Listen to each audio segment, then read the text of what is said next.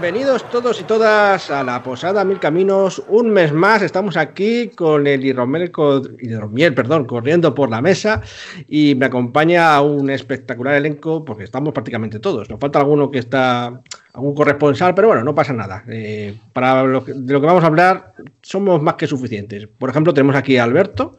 Hola, parroquianos. Y también tenemos a Sergio por aquí también. Muy buenas a todos. Tú hoy te has cogido cerveza en lugar de hidromiel, ¿no? Por lo que veo. Sí, hoy, hoy me apetecía más cervecita. igual, que Miguel, igual que Miguel, que también nos acompaña hoy. Muy buenas, ¿qué tal? ¿Cómo estáis?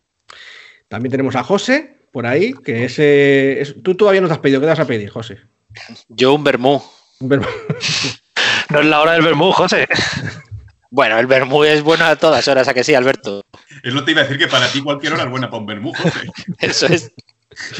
Y también Claudia, que ella también es, no sé si es más de hidromiel, yo creo también. Bueno, en realidad sabemos que de ninguno de ellos, pero callar, callar, esto es un secreto. Muy bien. Pues nada, aquí estamos para una, un podcast que, bueno, mm, es un tema que ya hemos rozado en otros podcasts y es sobre las campañas y los one-shots. Y un poco sus ventajas y sus desventajas y cómo poder, bueno, pues ver qué, qué, qué es lo que eh, hace más, más adecuado en cada momento, qué es, más, es lo que más nos gusta de una cosa a la otra. Yo, sin, sin, entrar todavía a valorar y demás, pienso que las dos opciones son válidas y que casi todo el mundo, casi todos los jugadores de rol habrán jugado alguna vez alguna campañita o, un, algún, y bueno, one shot seguro. Pero vamos a intentar analizar un poco qué ventajas y qué desventajas tiene uno y otro. Y luego vamos a hablar de unas cuantas campañas que son bastante famosas, que algunas hemos jugado y demás, para bueno, pues eh, que tengáis una, una base, si queréis, si no las conocéis, pues poder consultarla, o comprarlas o jugarlas o lo que sea.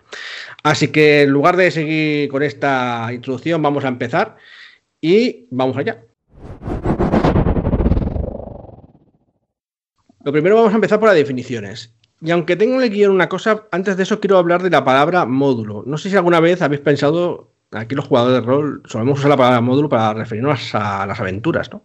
Sin embargo, creo que no es una no es del todo correcto porque módulo se refiere a cualquier tipo de añadido a un juego de rol, que puede ser una ayuda o una aventura.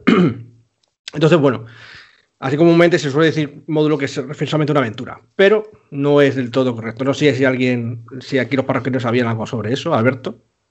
Yo con la nomenclatura me pierdo bastante. De hecho, sigo llamando a cada aventura que, que hacemos reto, como si fuera el GiroQuest. Hostia, es verdad. es cierto, es del GiroQuest eso. Eso es verdad, cierto. Ahora que lo dices. Ostras. Así que para mí, da igual a qué te, qué te refieras, que lo llames módulo, aventura o, o, lo que sea, más o menos lo tengo entendido. Para ti es reto o sea, y ya está, se acabó. Sí, sí, sí. Yo voy a lo básico. Sí, el reto era porque el, el las aventuritas que había, pues se llamaba cada uno un reto. Era el reto de salvar a, al bárbaro o no sé qué. Efectivamente. Hay que actualizarse un poquito, ¿no? Ahora es challenge. Es que Alberto es una persona 20. Ah, sí, sí. bueno, eso solamente para dejar puntualizar, ¿no? Cuando hablamos de módulo, a, ahora normalmente solemos hablar de eso, de, una aventura, pero correctamente deberíamos decir aventura. Y las aventuras pueden ser grandes aventuras muy largas o pequeñitas o one shots y demás. Entonces, vamos a empezar un poco por la definición de qué es cada una de estos dos conceptos. Y vamos a empezar, por ejemplo, por el concepto de, de eh, one shot, que nos lo va a contar José. A ver, ¿qué es un one shot y por qué uso este anglicismo? Quizás sería mejor usar una palabra en castellano, ¿no? A ver, ¿que ¿por qué usas anglicismo? Pues porque eres así de hortera. O sea, eso es así de claro. No tengo problema. Porque para llamarlo aventura de un solo uso, también la verdad es que queda un poco feo. O de usar y tirar tampoco queda bien, ¿no? Bueno, pues un one y es, muy, y es muy largo, ¿no, José? Eh, sí, es muy largo. Bueno, pues un one shot es una aventura única que tiene un principio y un final, digamos, ¿no? Es como una película que plantea un inicio, una trama y un desenlace. Y todo en la misma, esperemos, sesión de juego o en un par de sesiones de juego como mucho. Yo lo compararía a eso, a una peli. Ya, digamos que pero bueno, hasta una serie también tiene eso que has dicho de inicio tal, lo que pasa que efectivamente en una sesión sería un poco el...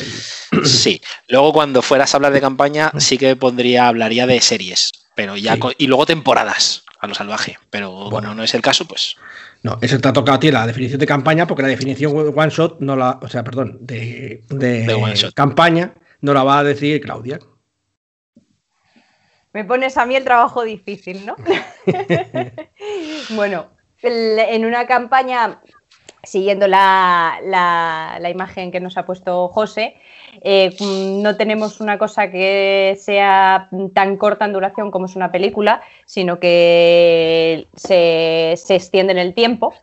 Eh, y, dure- eh, en- lugar, entonces, la- digamos que se espera no jugar en una sola tarde o dos tardes como mucho, sino a lo mejor tirarte meses con ellos.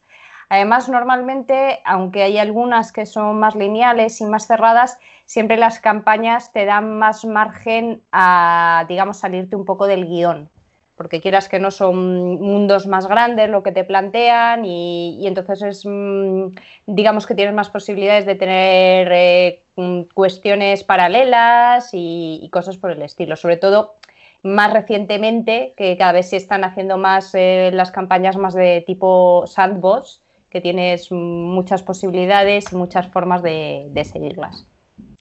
De hecho, en contraposición con la sandbox, otro anglicismo, que vendría a ser un poco, no sé cómo diría en castellano, de mundo abierto, de... Sí, sí, serían un poco como de mundo, de, de mundo abierto, a lo mejor de resolución no lineal, porque lo que pasa es que eh, una campaña de resolución lineal es la que entiendo que tienes que ir pasando punto por punto y resolviéndola por el camino marcado, mientras que una campaña de resolución no lineal tú tienes todo el mundo abierto y puedes a lo mejor resolver una parte primero y luego otra y el orden no, aperta- no importa tanto, sino que consigas todos los puntos para, para resolverla, ¿sabes?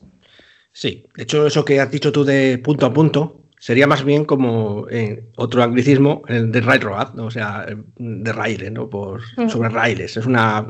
Coges el, el tren y vas de una estación a otra y no te puedes salir de, de- de las, de las vías, claro. Yo, Entonces, yo- yo había, yo había escuchado que una definición que me gustó de, de sandbox, que eran como las cajas de Lego, que son piezas, y un montón de piezas, y luego tú las unes como quieras.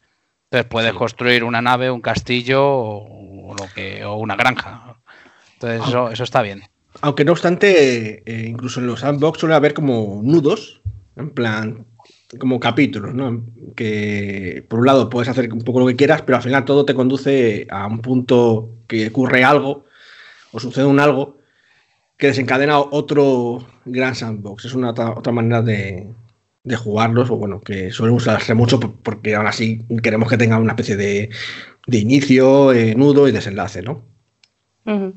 Aunque bueno. Sa- Sandbox tiene como unas marcas en el calendario de va a pasar esto en algún momento independientemente de cómo lleguen los jugadores ahí, ¿no? O sea, O, o para llegar a este punto tienes que pasar por este. Que da igual que pases por, por este mañana o dentro de tres días, pero si quieres llegar al otro tienes que pasar por este. Mm, Por sí.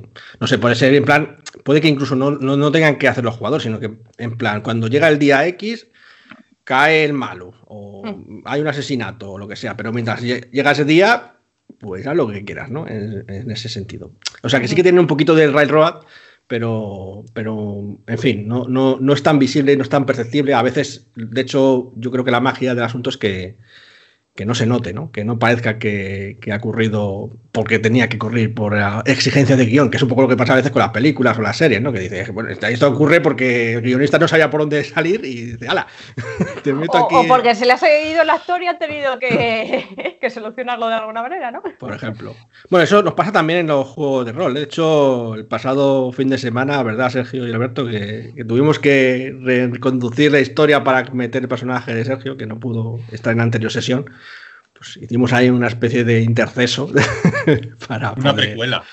una precuela o algo así.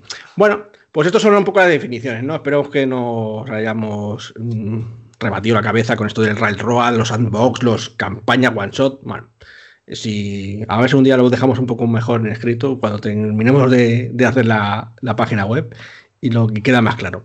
Y ahora vamos a hablar un poco de, algunas cosas eh, relacionadas con las campañas y los, las partidas de, una sola sesión que bueno, eh, queremos rebatir eh, un poco punto por punto. Vamos a empezar por los personajes los personajes, tanto en campañas como en, como en one shot.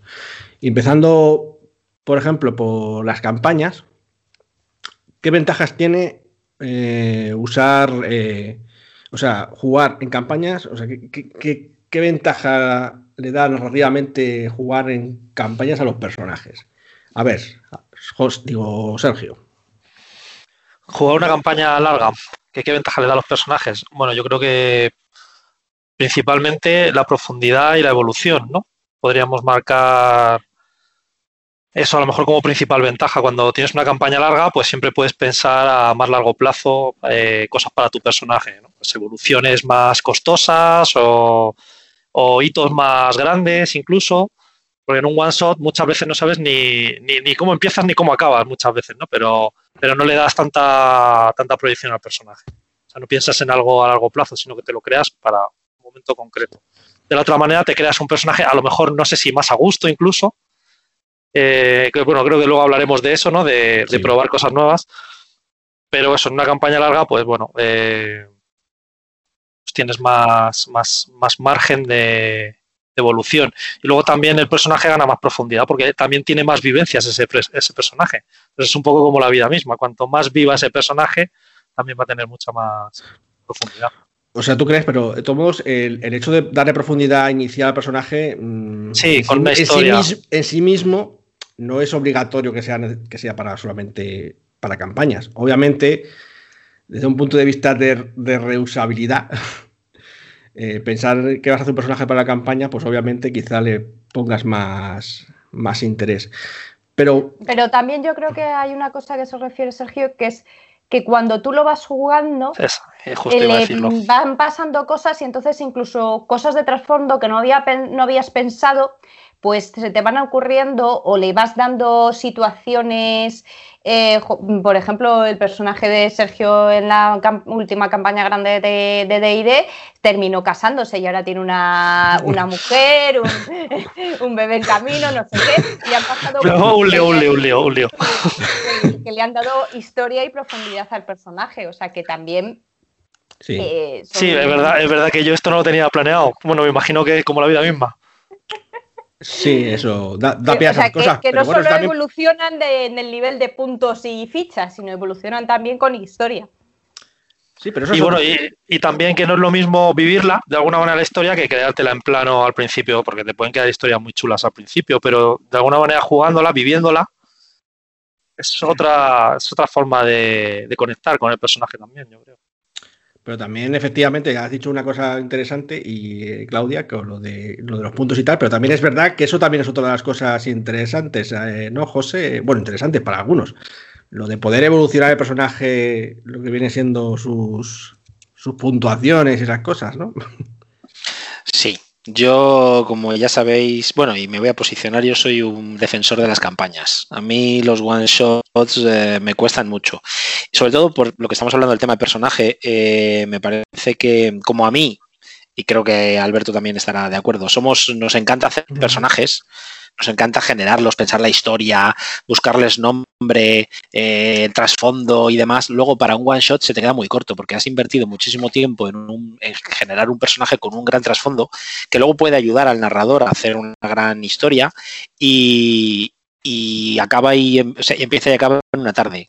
O sea, yo prefiero los personajes para campañas. y lo que has dicho es que puedan evolucionar. ¿No es un poco contradictorio lo que me has dicho? ¿Te encanta hacer personajes pero luego solamente quieres hacerlo en campañas, que obviamente si hacemos campañas, pues pocos personajes van a hacerte. Pero es que yo tengo, yo tengo personajes creados para campañas que todavía ni siquiera están planteadas. a mí me gusta hacer personajes por hacer personajes aparte. Entonces, para los one shot no, me animo. O sea, no me animo a hacer personajes. Yo prefiero incluso que me den uno pregenerado, porque va a ser un aquí te pillo, aquí te mato. Que, eso. Y luego, para el tema de lo de evolución, eh, y enlazo un poco con los sistemas. Creo que hay sistemas que se dan más eh, para campañas que para one shots. Me parece que un sistema en el que el personaje eh, parta de, cero o parta de niveles bajos y pueda ir evolucionando me parecen más interesantes para campañas. Bueno, tú, tú estás hablando un poco ahí de como de nivel de poder. esto quiero hablar de otra cosa, de otra cosa que es eh, esto con, Miguel, que también se puede evolucionar de otra manera. Y no hablo de que ocurran vivencias en plan de que tengas un hijo, o, o te cases con la princesa o lo que sea, porque a lo mejor tu personaje en sí mismo no, no cambia, sino que a lo mejor tienes la oportunidad de cambiarle, pero en plan, imagínate que es un kinky y acaba siendo pues el salvador del, mundo o algo así, ¿no? Yo creo que también, ¿cómo lo ves, Miguel, eso, lo de la opción también de, desarrollar el personaje hasta cambiar lo que viene siendo su, forma de ser? Bueno, eso, es aplicable también un poco a, tanto a campañas como one shot. O sea, yo, creo que el one shot, eh, eh, o sea, los personajes, lo que dice, o sea, estoy de acuerdo con vosotros lo que decís de cuando hay un trasfondo muy elaborado para una campaña, pues sí, porque dices, joder, si voy a jugar una campaña, pues al final te diseñas un personaje, lo piensas para lo más, con la mayor profundidad posible. Pero muchas veces lo que veo es que tú te piensas a lo mejor un personaje con un trasfondo de la leche muy profundo y luego la campaña a lo mejor no explota todo eso de tu personaje, porque la campaña son otros derroteros, otras aventuras, otros conflictos y demás. Y eso, eso, eso ocurre. El tema de los one shot también puedes decir con cuatro o cinco pinceladas del personaje y el one shot con una temática determinada y el resto de personajes que hay para ese one shot, que yo sí que lo veo muy relacionado, que los personajes de los one shots tienen que estar un poco interrelacionados, un poquito a nivel conflicto para generar un poco de tensión, porque en poco tiempo tienes que explotar un montón de, de cosas. Eso me parece, me parece muy interesante también. O sea, el tema de cuatro pinceladas, un poco de personajes que están relacionados entre sí a través de un conflicto, un motivo común en el one shot eh, y de alguna manera, que suelen empezar, otro voy a decir otro palabra, en media res, ¿no? De repente empieza la acción donde ya ha sucedido algo y previamente los personajes están ahí y tienen que resolver algo, salir de algún tipo de problema o conseguir algo. Creo que, por ejemplo, a nivel personaje, utilizando el drama, es mucho más explotable una profundidad de un personaje en un one shot que en una campaña porque tiene más que ver con el punto de mm. conseguir puntos de experiencia o conseguir hitos o, digamos, eh, ítems, no sé o sea, que tú piensas que las campañas tampoco son lo más adecuado para, pues eso, para en cambio de un personaje. Yo ya digo, no estoy hablando de, que sé que no es lo que a mí te interesa, en plan de subir de, poder o de convertirte de, albañil en, rey del reino, sino más bien en plan, puedes una épica perfectamente eh, en el que pasas de ser una persona mala a ser una persona buena o así, ¿sabes? claro, no, es más fácil, o, crees que es más fácil incluso también los one shot ese, ese tipo de, es, que, es que es un poco lo que ha dicho Sergio. Yo creo que en una, en una campaña la motivación de un personaje, sus planes son a medio largo plazo. O sea, entonces sí que tienes un tiempo para evolucionar el personaje como quieras o que le sucedan cosas y lo pensabas de una determinada manera, que eso pasa también un montón. Te piensas una cosa y de repente sucede algo que te rompe el, máster y de repente reconduces el personaje por un camino que no te esperabas. Entonces lo llevas a, otro estado de, o lo evolucionas de otra manera. ¿Sabes? Eso, pero sí, tiene que ver yo creo con más medio largo plazo, planes de... La campaña permite eso, como una progresión mucho más larga en el, en el personaje, pero ya te digo que yo creo que, que el drama, por ejemplo, a nivel de lo que le sucede, también se diluye mucho porque tienes que dividirlo en un montón de tiempo, con un montón de cosas que le pasan al resto de personajes también. Entonces, el intentar, digamos, cohesionar un montón de trasfondos complejos, súper elaborados, que los personajes se hacen, como decían Alberto y José, y que todo empaste bien, a mí me parece una movida de chunga, ¿eh? Para explotarlo y que, que, que mole. Puede ser. Sí, es como a lo mejor con lo del punto dramático que digamos que mm, el punto de conflicto está más concentrado en el one shot y entonces mm, a lo mejor es un conflicto más puntual, más pero, pero lo está más eh, marcado y más y se puede explotar mejor, ¿no? Lo que intentas decir, Miguel. Sí, o sea, al final es que el one shot puede tener, digamos, una, imagínate, me lo, es el el terror, ¿no? Como un, drama basado, imagínate, ¿no? Una, partida de personajes perdidos en una cueva con una entidad oculta y escapar de ahí, ¿no? Entonces afloran ahí las, digamos, de cada personaje su, su manera de ser. Estará el valiente, el cobarde, el que intenta aprovecharse, el que no sé, creo que, el drama en poco tiempo es más explotado. Y cuando hablo de drama hablo de conflictos entre personajes y, recompensas a corto plazo también. ¿Sabes? entonces es como más concentrado, como si... No sé si me he explicado bien o... Sí, yo creo que más o menos eh, queda claro tu punto. Eh, Alberto. A ver, yo lo que quiero añadir aquí, que estáis como dando como mucho margen a la evolución de un personaje en un one shot cuando realmente no hay. Yo creo que la diferencia es que en, una campaña un personaje sí evoluciona y en un one shot no. Tú en un one shot básicamente vas a probar el juego porque el personaje vas a ver las reglas, pero no te vas a meter en él porque es un one shot precisamente. Es un personaje que no va a evolucionar, va a tener progresión porque puede tener, conseguir mm, su misión, eh, conseguir unos puntos de experiencia y conseguir un objeto mágico, por ejemplo, pero no va a progresar porque no va a tener vivencias que es lo que decíamos antes. Entonces no hay una progresión. Mm. Tú ahí básicamente, más que probar un personaje, vas a probar un juego. No, no, claro, evidentemente la progresión en un one shot a una, una, una campaña no tiene nada que ver, evidentemente, claro. O sea, es Pero, mm, menos. Ahí no, yo digamos que no estoy completamente de acuerdo, Alberto, porque sí puede pasarte que, una, el, que el, el personaje empiece como un don nadie oficinista y resulta que estás, eh, juegas una partida de apocalipsis zombie y acaba siendo en una tarde, está matando zombies y se ha convertido en el crack del mundo porque no le ha quedado más remedio. Yo creo que es en ese punto en lo que se refiere Miguel, que tienes ahí un punto de, digamos, de tensión en el que el personaje tiene, a lo mejor puede, puede que ser que no, puede que sea desde el primer momento un super macho y entonces no haya progresión ninguna, pero puedes plan haberte planteado un personaje que si quieres sobrevivir la misma tarde tiene que hacer un cambio de 180. Entonces, lo que eh, sí que, y es, y es un, además un cambio de 180 marcado por unas circunstancias muy extremas, porque es un one shot, una tarde, esto pasa y palmas o, sigues adelante. Yo creo que ahí sí que puede haber un, una progresión de personaje desde el punto de vista de que vaya a sacar puntos, vaya a cambiar la ficha, no sé qué, pero sí que a lo mejor que pueda tener un cambio de planteamiento a nivel personal y una evolución a nivel personal. Yo lo veo complicado, pero bueno, puede darse, pero ya digo que yo no lo veo, o sea, creo que el crecimiento es poquísimo, que más que nada en un one shot tú vas a probar el juego, no el personaje. No, no, si tienes razón, yo creo que es por cómo entendemos el, lo que es la, lo que permite una evolución en un one shot y, o en una o en una, una campaña, lo, que dice Claudia, imagina un personaje muy normalito que de repente, no sé, mismamente un humano en vampiro, por ejemplo, que lo transformen, eh, puedes jugar un one shot que sea solo el el abrazo y de repente, o sea, hay, una evolución tremenda en un corto periodo de tiempo. Muy... Luego, una campaña permitiría a lo mejor sí explotar mucho más todo eso que dices tú, de conseguir más, evolucionar. Ah, pero sí, o sea, que yo te digo que yo creo que son enfoques diferentes. Mm. De todos modos, eh, no, necesariamente un one shot tiene que ser probando un juego. Puede ser un juego que conozca muy bien y sea un one shot de, algo. Tampoco es. Eh, incluso con personajes ya conocidos. Incluso con personajes ya conocidos también, sí. en plan. En ese estilo. Pero bueno, sí. Quizá no haya una evolución que sea. Eh, la evolución que pueda haber. Claro, nos estamos saltando un poco. Yo quería hablar más de lo de la parte de las PJ de la campaña.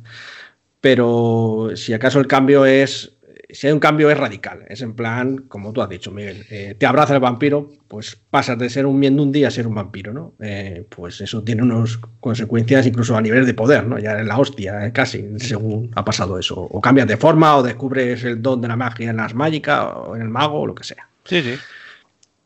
Pero sí, bueno, es verdad que, por otro lado, pues no sé si también porque no, no nos ha enseñado el cine, o al menos el actual, no sé si el antiguo en algún caso, pero es verdad que cuando ves a lo mejor las series y ves las películas con los mismos personajes, te das cuenta de, joder, es que en las series ves hay una progresión eh, muy definida, mientras que en las películas, como mucho, pues es eso, es el, clap de, que cambia porque se ha vuelto malo, porque le ha pasado algo y ya está, ¿sabes? Yo ahí... Dime. No, sí estoy un poco de acuerdo con lo que ha comentado José, que, que no que dependiendo del juego sí que se presta más a un, a un tipo de partida u otro. Estaba pensando en Ars Magica, ¿no? un one shot de Ars Magica dices, mm, se me queda corto. Hombre, yo, creo que un one shot de Ars Magica no es que no se pueda hacer, sino que no vas a montar de toda la alianza, toda la infraestructura. Tendrás que partir de otro punto. Por eso me, parecía interesante lo que decía José de, decir, que, es decir, cualquier juego permite tanto one shot como campaña, eso es evidente. Otra cosa es decir, para una persona que no ha jugado nunca a un juego y le quieres mostrar, a lo mejor es más sencillo entrar por el one shot y luego tirar por campaña, pero lógicamente si juegas un one shot con algunos juegos, que la campaña está mucho más evolucionada, mucho más, más compleja en el sentido de que aporta mucho más, el one shot se te queda cortito. Por ejemplo, Ars Magica, un one shot no te vale para nada. Imagínate, juegas con estaciones, ¿no? Claro. Hay, hay un módulo que oficial que se llama Jinete de la Tormenta, ¿verdad? ¿Os acordáis que lo hemos jugado? Pues ese era nos acordamos, nos acordamos. un one shot de Magica. Es posible. Pero ¿qué pasa? Te daban los personajes pregenerados, aunque nosotros no, vosotros jugaste con los vuestros, pero era pensado para jugar con personajes pregenerados, era muy sobre raíles, como decíamos. Eh, y bueno, y aparte, y efectivamente era como decía Alberto, era de presentación, ¿no? De a ver cómo va esto. En este caso, al menos te lo presentaban ahí, así. Pero bueno, de todos modos, eh, sin salirnos, para terminar ya la parte esta de personajes de campaña, eh, que más o menos ya habéis definido lo que es bueno, yo quiero comentar algo que puede ser problemático en las campañas para los en contraposición entenderé que para los one shot. Yo he pensado en dos cosas que pueden ser problemáticas. Por un lado está el hecho de que, como ya lo habéis mencionado, a lo mejor te montas una historia y luego el personaje no encaja, ¿no? Y eso es una, es una puñeta, ¿no? Porque, bueno, en fin, necesitas currado, como dice José, es que me ha hecho el señor del mal y no sé qué, y luego todos mis compañeros son buenos y quieren hacer bien, que es lo que les suele pasar. Y a veces lo consigue encajar, ¿verdad, José? Pero otras veces no tienes tanta suerte. Casi siempre engañando. Haciéndote el bueno. Eso es. Y luego también en las campañas, los personajes, pues bueno, eh, también tienes que tener cuidado. Eh, de cómo evoluciona, porque a lo mejor también se puede salir de los márgenes, en plan, o bien que se hace demasiado poderoso, demasiado débil, y, luego tienes que, y, como, como va, en, esa deriva, eh, luego, digamos, volver a, llevarlo al camino, al redil, pues es más complicado. De hecho, nos ha pasado muchas veces que cuando hemos retomado campañas o para un one hemos tenido que rehacer los personajes o rehacer un poco lo, que ocurre con su historial, porque no, ya se ha salido totalmente de madre. Entonces, en ese aspecto, yo creo que es un, son dos puntos que, son algo negativo, por decir algo, de, los personajes en campaña. No sé si queréis añadir alguna cosa más o algo que, os guste. ¿Nada más? bueno, pues. Bueno, pues a lo mejor es un poco una derivada del no encaja el personaje en la, en la historia, pero a veces también lo que te pasa es que la idea que has pensado no es que no encaje con la historia, es que luego cuando te pones a jugarla no te gusta. Entonces te dan ganas de, estrangular a tu propio personaje porque has dicho, madre, dices, madre mía, esto no, no, no, no me cuadra. para, un día. Pero, pero, ahí no, pero ahí no pasa nada, porque como tienes campaña, lo rediriges y haces que cambie. Sí, lo rediriges hacia la puerta de salida y te haces otro. bueno, también es cierto. Puedes, siempre puedes decir, puedes coger un libro de la llamada de Chulu, leer cuatro palabras y mueres. efectivamente, en Chulu eso nunca es un problema.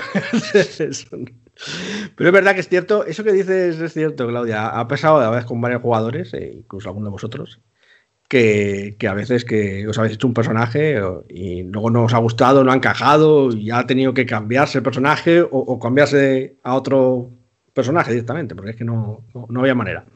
Pero bueno, sí, es uno de los pequeños grandes problemas de, las de los personajes en campaña. Aunque ya nos hemos adelantado un poco, eh, estábamos hablando de. Quería separarlo de, la de los PJ de campaña, sus ventajas y desventajas de los PJ de one shot. Y ya hemos hecho algunas cosas de, lo que es una ventaja para los one shot. Aunque tengo apuntado una cosa que creo que todos estaréis de acuerdo conmigo, que su principal ventaja es que te permite probar locuras interpretativas sin mm, tener mucho miedo a, bueno, a, liarla porque no vas a tener que jugar mucho tiempo con él. Vas a estar una sesión y luego Santas Pascuas en principio.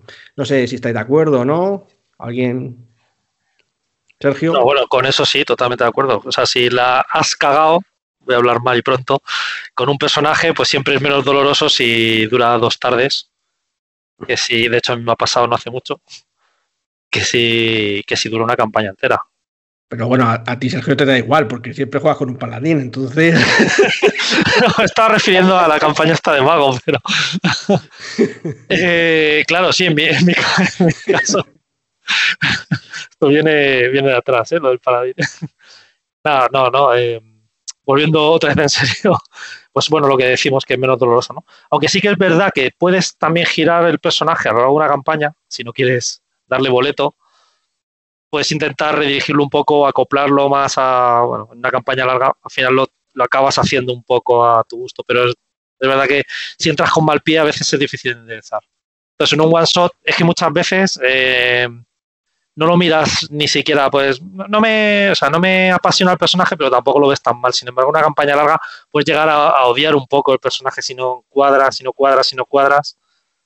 Se puede hacer un poco Además, creo que es que incluso hay veces que dices, eh, voy a jugar un, una clase o plantilla o como quieras llamarlo de personaje que no he jugado nunca y que no sé yo si me va a gustar o no me va a gustar, o una variante de personaje o cambiar de sexo, que hay gente que no se siente cómodo y cosas por el estilo, y dice, y dice mm, a lo mejor para jugarlo una pantalla, eh, para la campaña entera no me atrevo porque no sé si me va a convencer, pero me juego un one shot, lo pruebo y ya digo, ah, pues sí me hago con ello o no me hago con ello, ¿no? Puedes eh, atreverte Sí, a hacer sí, sí. cosas mm, disti- más distintas, que te, se salgan de tu zona de confort, por así decirlo. Para José, lo de cambiar de sexo en medio de la campaña no es ningún problema, ¿verdad, José? No, cuando hay que cambiarse, hay que cambiarse. Y además, y además es que lo, lo explicó y todo, porque claro, como era una. Esto en Mago de Ascensión, tenía a la señorita Sarah McPherson y un día dijo, pues ahora voy a ser Jess Mac- McPherson. Pues hala, ya está. Pero como tenía magia para hacerlo, pues, Hombre, y porque nos perseguía la tecnocracia, que todo había que ocultarse. bueno, es una, una opción, ¿no? Para mí de la campaña. Eh, Alberto, tú que es- yo sé que a ti no te gustan mucho los one shot, los, los personajes de one shot, pero ¿tienes algo positivo que decir? No, hombre, de- es lo que te digo. O sea, no es que no me gusten, que prefiero una campaña. O sea, no, ¿sabes? No. Ya, ya, sí. Digo que. Digo si te sacas algún. algo. Algo útil que podría sacar a los one shot en cuanto a personajes. Probar, probar el, tanto probar el juego como, como probar un tipo de personaje. Pues yo que sé, si de repente eh, me lo invento, si vamos a jugar a Dungeons and Dragons, nunca has jugado a Dungeons and Dragons o siempre has jugado a Dungeons and Dragons con un guerrero y vas a jugar con un mago, pues prueba primero a ver cómo te manejas con los hechizos, con un hechicero, un personaje de estos y, y luego a, a lanzarte, ¿no? Porque puede ser, eh, ahí sí que hay una mecánica diferente en personajes a la hora de hacer las cosas. O al revés, siempre has jugado con magos, estás acostumbrado a que lanzas el hechizo y estás ahí en la retaguardia y nunca has jugado con un guerrero o con un tanque, una cosa así, ¿no? Pues a lo mejor te sale rentable probarlo primero cuidadosamente y salir de tu, zona de confort que lanzarte a hacer una gran campaña y que luego no te apañes. Ya no que no te guste el personaje, no, sino que de repente pues estás acostumbrado a otra cosa y no te apañes, no cambies. Sí, o sea, en plan, si siempre has sido un paladín, pues dices, ahora quieres ser un explorador. Bueno, para el explorador tampoco hay tanta diferencia. Sí, bueno, efectivamente se puede probar. Lo de One es, es verdad que también vale para tanto para probar juegos como para probar mecánicas si quieres otro juego. Pero bueno, eh, también, como diría Miguel, seguro que también para interpretar mm, roles diferentes eh, de sentido más narrativo, ¿no, Miguel? Sí, lo habéis dicho. O sea, como, como un eh, em, test de, de algo, pues eh, está, está muy guay.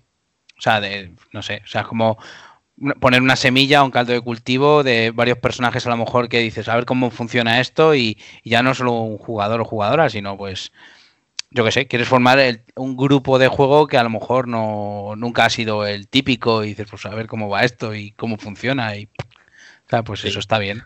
Pero bueno, tú además, y yo también estoy de acuerdo, en que en realidad también puede servir para hacer una experiencia no solamente de test, ¿no? Sino eh, que sea eh, que te llene, ¿no? En plan, si haces una historia de un drama, pues de miedo, pues que te cagues de miedo y que sufras con tu personaje y tal. eh, Ah, sí, sí, sí, sí, claro. Sí, en- en- o sea, por eso digo que yo creo que el cómo ves un personaje en un one shot, que es lo que decía un poco antes, de más a largo plazo, es como si el one shot tiene una temática, explotar un poco la, la- las, las pinzadas de ese personaje en esa temática, ¿no? Es decir, pues si es desde terror, ¿sabes? Pues te da un poco igual cómo sea tu personaje en situaciones ajenas al terror, ¿no? Pues, pues dices, voy a explotar este personaje a ver en una situación de terror, ¿sabes? Eso, pues está chulo.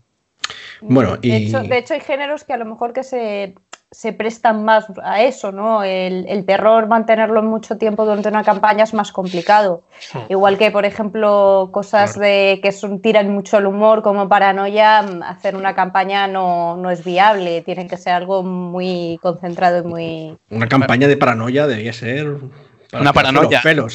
sí, o sea, no, no es un tema trivial, parecía fácil, pero o sea, al final todo está como que tienes que, es como, yo que sé, esto es como cocinar, dices, ¿te gusta el chocolate? ¿Te gustan las lentejas? Pero no echas chocolate a las lentejas. Pues sí, yo que sé, pero al final es como todo su justa medida y saber mezclarlo. Lo haces un día, pero todas las semanas chocolate con lentejas, joder, ya... yo, yo, tengo que deciros que con la mudanza ha salido el libro de paranoia. O sea, que si queréis le damos pero, caña. El, el, ordenador es tu amigo. Consérvalo. consérvalo, consérvalo. Pero Hombre, pues... será el antiguo, ¿no? La... Sí, sí, el de yo. el antiguo, el antiguo. Que quería apuntar una cosa respecto a los personajes de One Shot y también, que, y me, y me remito a lo que decía José también, si hay un sistema que el sistema de creación de personajes es más sencillo, se presta mucho más a un one shot que, que uno algo como me remito a Lars, que tiene un sistema de creación de personajes que mola mucho, pero no es para ponerse en cinco minutos.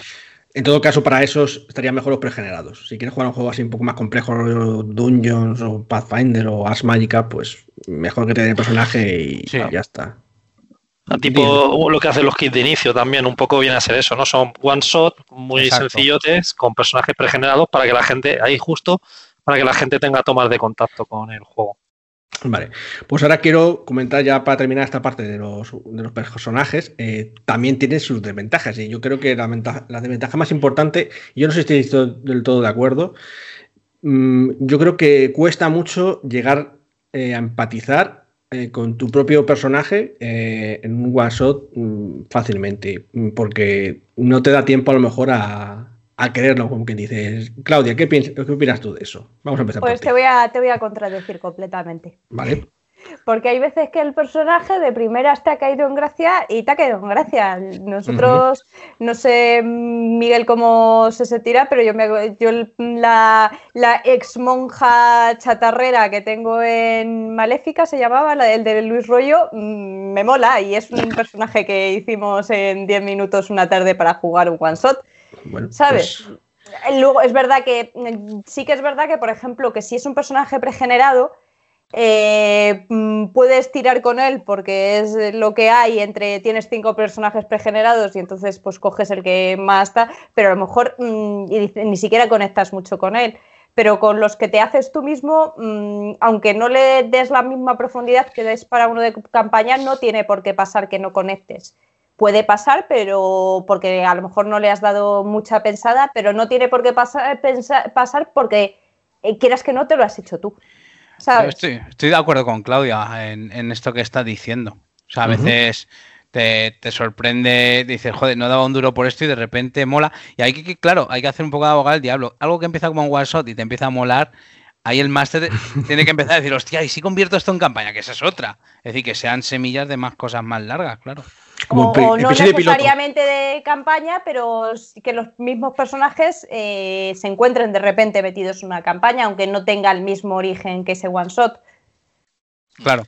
Sí. Yo ahí te preguntaría a ti, Pablo, para que nos digas tu opinión, como máster, cuando utilizas para el tema de ganar simpatías con los personajes pregenerados, ¿tú asignarías los personajes pregenerados a los jugadores dependiendo de su su humor o su actitud, que ya la conoces, sí. o les darías personajes pregenerados completamente diferentes a los que son ellos para que se volvieran loco interpretando algo completamente diferente. No soy tan cabrón, sería lo primero seguramente, aunque a lo mejor debería ser. Sí. Debo admitir que a veces lo he pensado, de hecho alguna vez hemos dicho, algún día debemos hacernos cada uno el personaje del otro para que se jodan. Sí, hemos, hemos, hablado tanto eso, lo de generar el personaje para el de al lado, como el de generar los personajes, creo que se lo sugirió Miguel, echarlos al, al saco y que cada uno coja uno al azar a ver qué pasa. Pero eso puede ocurrir también que si a una persona le gusta jugar con algo determinado, Joder, es un poco puñeta. A lo mejor para un one shot que es corto, vale, pero. Para pero, una, hombre, sí, pues eso campaña. también era lo que hablábamos antes de, de, los retos interpretativos, ese tipo de cosas, de probar con un. coger un personaje al azar o hacerle el personaje al lado o tal, los puedes hacer en un, en un one shot e incluso te puede llegar a divertir, eh, porque es solo una tarde y entonces te lo tomas con otra actitud. Yo y, no tendría problema ninguno. No, ya, Ya. tú lo has propuesto varias veces, sé que Bueno, tienes pues- ganas. Seguramente para un one shot nadie se va a quejar, ¿no? Efectivamente, hacer un experimento de eso, porque dice, mira, pues si manda un personaje.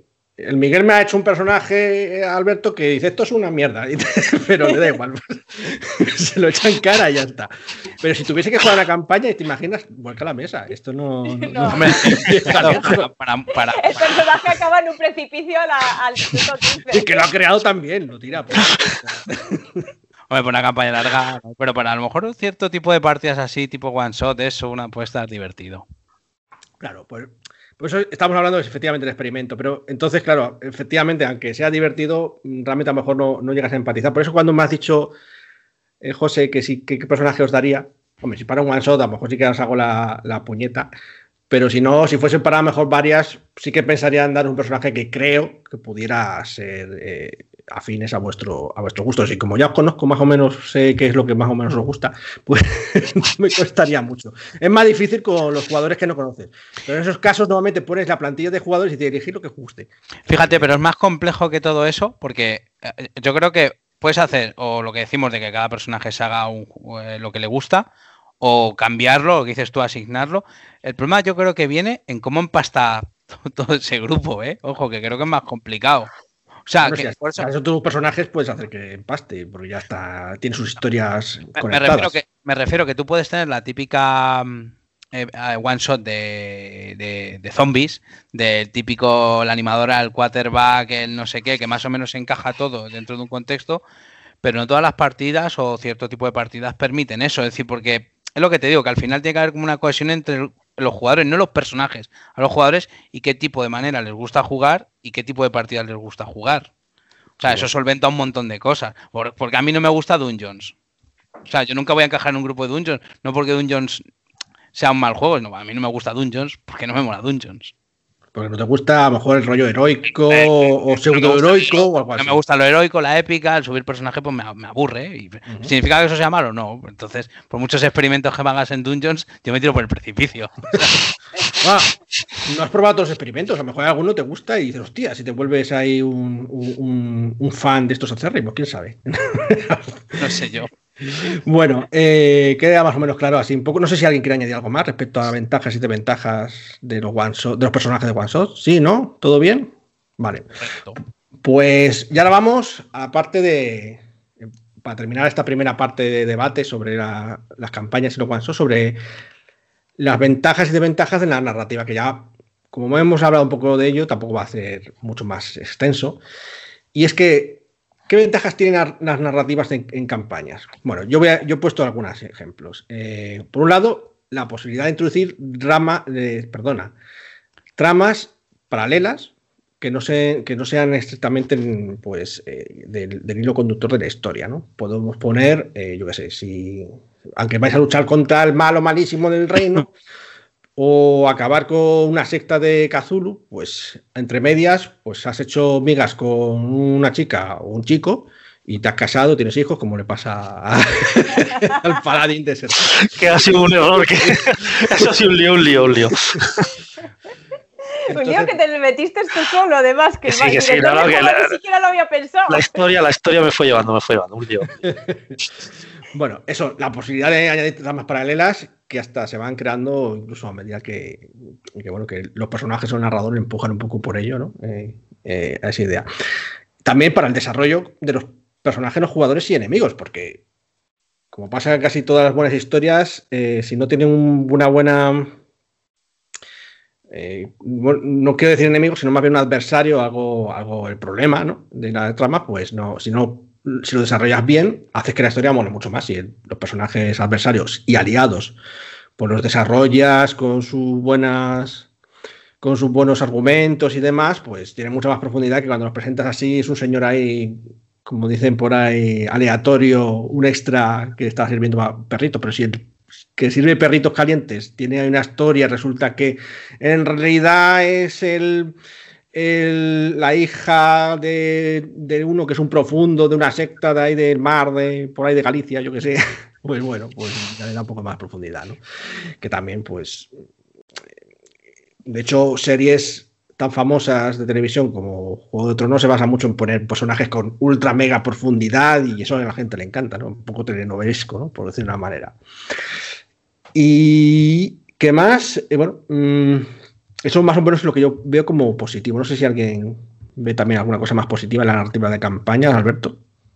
No, quería comentar sobre lo que, lo que has dicho, un apunte de mm, lo de las, las tramas paralelas que viene muy bien para, por ejemplo, pues en caso de que la gente se haya currado a sus personajes, como decíamos antes, y la historia de un personaje no tiene una cabida en, la historia principal pues porque no vaya, el máster sí que puede hacer ahí una mini saga paralela para que el personaje, para que ese jugador, pues aunque no sea algo principal, pero su personaje se quede un poquito más, más pleno. Y él con el trabajo que ha hecho ya que se ha currado el personaje, sin joder todo lo que ha currado el máster antes haciendo toda la campaña. Claro, sí, se pueden poner. De hecho, hay juegos, eh, por ejemplo, Séptimo Mar, eh, ¿verdad, Sergio? Que tienen por ahí historias eh, paralelas, ¿no? Que, lo tienen por ahí y, puede el jugador tirar de ella cuando quiera. En plan, estoy buscando al, al, que mató a mi padre. Entonces, pues vas por los pueblos y preguntando. Y el máster a veces pues, puede darte una pista y ir tirando un poco por ahí y salirte un poco de la trama principal, porque, bueno, aunque no tenga nada que ver con lo de el padre que mató a Íñigo Montoya, quien sea, pues, pues efectivamente, pues puedes tirar por ahí. Eh, bueno, eh, ¿alguien quiere añadir más, algo más respecto a esto de los las side quests, las, las tramas paralelas? Eh, ¿A ti cómo a ti te convence esto de las tramas paralelas o te parece un poco, Miguel, un poco relleno? A, ver, yo que sé, o sea, creo que sí, o sea, estoy de acuerdo con lo que decís, lo de las tramas paralelas molan y luego molan más si de alguna manera esa trama paralela que pensabas que no tenía nada que ver con la historia principal, reengancha porque ocurre algo que de repente, no sé, tiene peso para la, historia principal, hay una relación para un personaje, un PNJ que de repente cobra sentido y de importancia a esa trama principal. Muy de acuerdo con lo que dice Alberto también de, de que, pues eso, de trama una trama paralela con un personaje. Y a nivel logístico está guay las campañas también porque a lo mejor el one shot requiere que esté todo el mundo en la mesa. En campañas, como hay un montón de, de tramas, de historias y tal, pues sí que se puede apañar si el máster se lo, se le ocurre y tal, en, decir, con los elementos que haya ese día, pues bueno, intentamos montar, ¿sabes? Una trama paralela con este personaje y, y yo qué sé, y explotamos ese trasfondo suyo. Pues eso, nos, has, nos has llamado elementos. Con los elementos que hay ese día te refieres a los jugadores. Y he sido muy benévolo. ya. Bueno, eso por el lado positivo que, se ve las campañas, pero sí que hay un par de lados negativos. Eh, uno de ellos, voy a comentárselo a Claudia, que creo que sabe mucho de eso. Eh, creo que pasa muy a menudo con las campañas que a veces se quedan a medias. ¿Qué opinas de ese horrible sensación de que la historia no se termina. No, hay veces que, bueno, que las circunstancias de la vida, quieras que no, una campaña, si tienes una campaña que te dura mm, meses, de repente hay veces que te pueden dar circunstancias de la vida, de que la gente cambie de, trabajo, de que te viene una pandemia, de que 40 mm, cosas diferentes y, que la gente deje de poder quedar, deje de poder jugar y la campaña se te ha quedado en el aire. Y, a lo mejor, claro, es una sensación eso de, de, coitos interruptos, vamos a decirlo muy claramente, y que es igual que como cuando te cancelan una serie o a la mitad sin resolverla y todo ese tipo de cosas, que se te ha quedado sin pues fin. Mi, madre que le gusta mucho leer, eh, y claro, yo como le gusta mucho tengo que darle libros enormes de series gigantescas que a veces el autor pues no lo termina. y... me dice, ¿por qué no está terminado esto? Me, lo odio. Sí, sí, eso, es una sensación de eso, de, incompleción que, deja un poco como desasosiego, por así decirlo, que fastidia bastante que a veces por las circunstancias, como tú dices, y otras veces, José, que es un especialista, eh, también porque las sagas a veces se derivan a cosas espantosas y que se nos sale de madre a mí también, ¿eh, José? No, no te estoy culpando de nada. Pero a veces nos ha pasado a ti y a mí que, se nos va de las manos. Se nos va de las manos eh, y no sabemos cómo terminarlo, no sabemos hemos metido es- mucho relleno de cosas raras. Sí, y- eso, es muy pro- eso es un problema también de hacer muchas tramas eh, paralelas y de las sandbox. A mí las sandbox me dan muchísimo respeto y creo que tienen mucho peligro.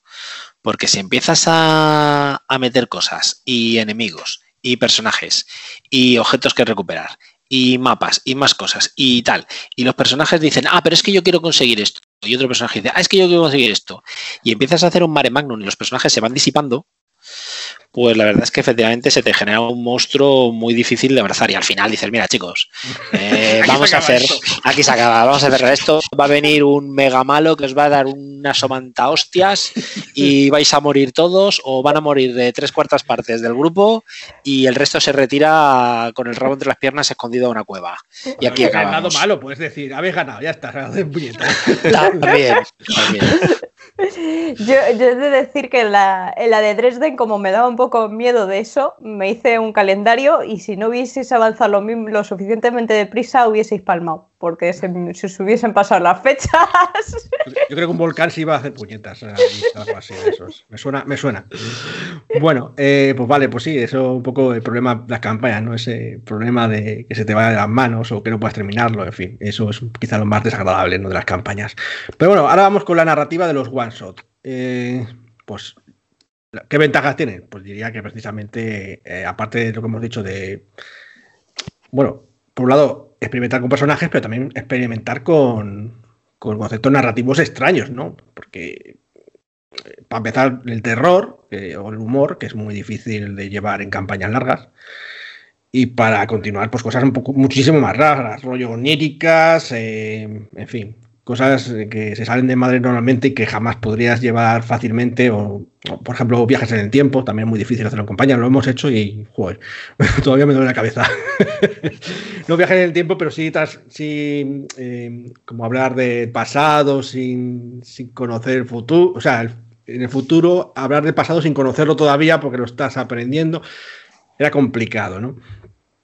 Entonces, bueno, en un one shot eso es más fácil, porque mm, te lo puedes tener mucho más guionizado, mucho más preparado y que no se salga de madre, ¿no? Y bueno, otra ventaja que tiene es que raramente va a, estar- va a haber corte de meada, ¿no? En, en un shot, vas a terminarlo en la sesión y, y eso siempre, pues, da sensación de, de plenitud, ¿no? Es como cuando ves una película eh, o lees un libro que tiene final y dices, ah, qué bien. Porque he visto algunas películas también que no tienen final y dices tú, bueno, esto es, es que...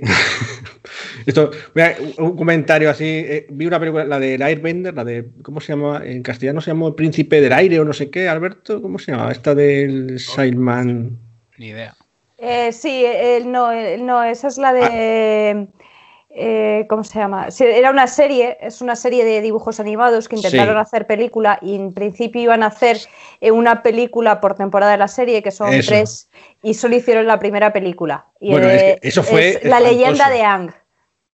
Pues eso fue espantoso, porque encima que la película era mala, digo, bueno, al menos se va a terminar. Bueno, y cuando llegas al final y no se termina, y dices tú, es que, es que me han dado por todos lados, o sea, es espantoso. O sea, Sí, porque Lo podías haber dejado a la media hora y te habría dado igual.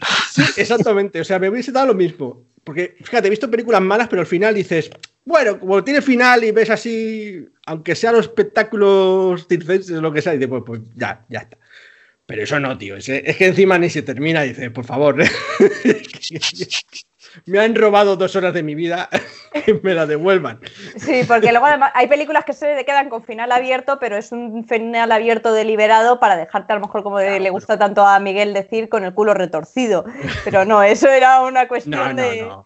Una cosa es que te dejen pensando en qué podría haber sido tal, pero otra cosa es eso. Eso, lo de en plan, no, pero es, déjame, creo que la película en plan termina diciendo, pero esto no ha terminado. Dices tú, seréis, pero seréis. O, o que ¿Quién ha hecho este no sé, guion? Estaba pensando la me- el mejor cierre de campaña es Los Serrano, claramente. Y los adictos. José, ¿qué opina de esto? Os odio. Sobre todo a ti, Sergio. ¿Pero ¿y por qué? Porque tú me dijiste, estoy viendo una serie estupenda, llevo una temporada. Y yo dije, ah, pues voy a verla. Y me puse a verla y tú la dejaste de ver. Hombre, porque es que lío. Seguir viendo eso era un infierno. Hay que decir Pero que hablando sí. de, eh, hablando no, de, precisamente de Los Serrano, es verdad que dicen que el recurso ese, que es el Deus Ex Máquina, al final, no es, es asqueroso también. O sea, pero para un one shot todavía te puede valer. Pero para una campaña, Claro, una claro. serie, Pero fíjate, es que el Deus es máquina, se da un mogollón de, de sitios. Fíjate, vampiro, mago, tiene la guena, la ascensión. O sea, eh, llega un punto que debe estar tan retorcido todo que dices, mira, aquí tiro Sí. de tajo y, y, y Santa Paz. Cae, cae el meteorito y todo toma por saco así. claro, en ese aspecto sí. O se Bueno. despierta un primigenio, qué Sí, maravilla. también se despista. que se pierde y dice, hostia, voy a comerme aquí unos cerebros. Bueno, pues nada, esto es un poco ha sido el debate de esto de las campañas en One Shot. Y si queréis, vamos a hablar ahora un poco Y, de. bueno, voy a, voy a decir un último detalle. Lo que pasa es que yo ya no sé si lo encajaría en narrativa. Que, antes hemos hablado de testear un nuevo juego o probar una nueva clase o probar un nuevo tipo de personaje, tal.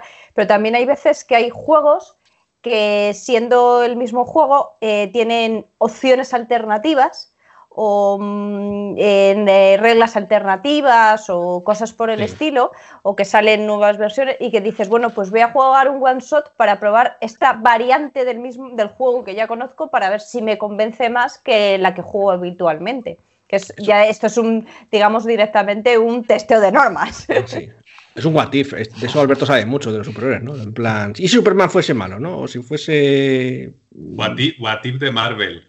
Ellsworth de. Bueno, perdona, Van perdona. a, llegar, pues luego van, van a llegar y te van a dar con el palo. Bueno, pues eso, que pues así, buen apunte, Claudia. Pues nada, pues vamos a hablar ahora, si os parece bien, de eh, algunas campañas súper famosas, porque la verdad es que One Shot súper famosos, no mucho. o sea, no, otro día no lo preparamos. Hoy vamos a hablar de campañas súper famosas. Vamos allá. Y llegamos a la parte que todos estáis esperando, casi siempre, ¿no? Aquí en el podcast, es hablar un poco de lo que se ha publicado o, está por publicar, ¿no? Porque hay algunas cosas que están publicadas ya, pero están pensándose republicar, porque son tan buenas, porque ¿cuántas veces habéis visto un módulo, una aventura que se haya republicado? Muy pocas. Pues de las que vamos a hablar, casi todas eh, van a- se han republicado porque han sido tan buenas que les han tenido que sacar de nuevo y ampliar y mejorar. Y, y diréis, pero ¿cómo puede ser tan bueno algo como para que una aventura que ya has hecho quieras volver a jugarla? Bueno, primero pensarán en gente que todavía no la ha jugado y hay algunas personas que la han jugado y ya se le ha olvidado todo, como a Sergio, seguro que no se acuerda de nada. Yo podría volver a rejugar todo esto. Sin ningún problema. ¿no? Bueno, pues vamos a empezar. Yo creo que probablemente la aventura que está unida a un juego de rol muy conocido y casi es comúnmente conocido como la mejor, aunque quizá no es la mejor, es solamente la más famosa, que es las máscaras de Nyarlathotep. Cuéntanos, Alberto, así por encima de qué va esta... Pues a ver, Este- como lo jugamos hace 6 millones de años, pues no te creas que me acuerdo mucho. Estoy un poco en el caso de Sergio. Recuerdo que estos investigadores se embarcan en una investigación, como siempre en la llamada, que te vas metiendo de barro, empiezas con los tobillos y acabas de mierda hasta las orejas. Vamos viajando por el mundo y básicamente, pues es que no, no quiero contar mucho no, más de lo que sí recuerdo para que la gente que no lo haya jugado. Pero el caso es que te mueves mucho, en cada sitio había eventos y tienes que ir solucionando algunos a los que puedes, porque ya sabemos lo que es la llamada, que solucionar cosas a veces es irte tú de donde está el jaleo y, y es con un final bastante apoteósico y cuando ves todo lo que está pasando, pues es una telaraña bastante bien entramada. Sí, de hecho, yo creo que ahí has dado una de las claves, ¿no? De, de por qué me ha gustado tanto las máscaras, porque vas por todo el mundo. O sea, es realmente un viaje eh, alrededor del mundo y siempre ha sido algo que, eh, bueno, pues eh, hay muchas historias al respecto de, de conocer el gran mundo y además está bastante bien documentado, Mm. con sus mapitas, su, la moneda local. Y eh, lo que es muy interesante es, aparte de eso que viajas, eh, a cada sitio donde vas, hicieron un montón de PNJs que todos eran muy interesantes, tanto los buenos, o sea, los que, los que iban ayudarte, como los que iban en contra tuya, todos eran muy interesantes. Sí. Esa es una de las claves y también otra que, has dicho es seguramente la posibilidad de también desentramarlo como tú querías. De hecho, no tenías que viajar primero a Nueva York o luego a Shanghái, luego no sé qué. Sí que empezaba, bueno, creo que Nueva York sí que era el primero, pero luego el resto ya ibas un poco como, Sí, te querías. organizabas tú. Es lo que hablábamos antes eh, del, del no tener que de trabajar en orden o de no te seguir en lineal o, o ac- actuar en lineal en, en la resolución de la aventura. Sí. que, que precisamente la leyenda tiene una de la- esta aventura que es muy poco lineal, que es completamente de resolución a tu gusto, y tiene otra que es todo el contrario, eh, que es la, del, la Orient Express, que mm, más Rail- Railroad no puede ser porque vas en el Orient Express siguiendo el camino del tren. Claro, eso sí, eso está claro. Pero bueno, eso lo de Lorien luego lo mencionaremos porque es verdad que hay algunas también que son muy buenas.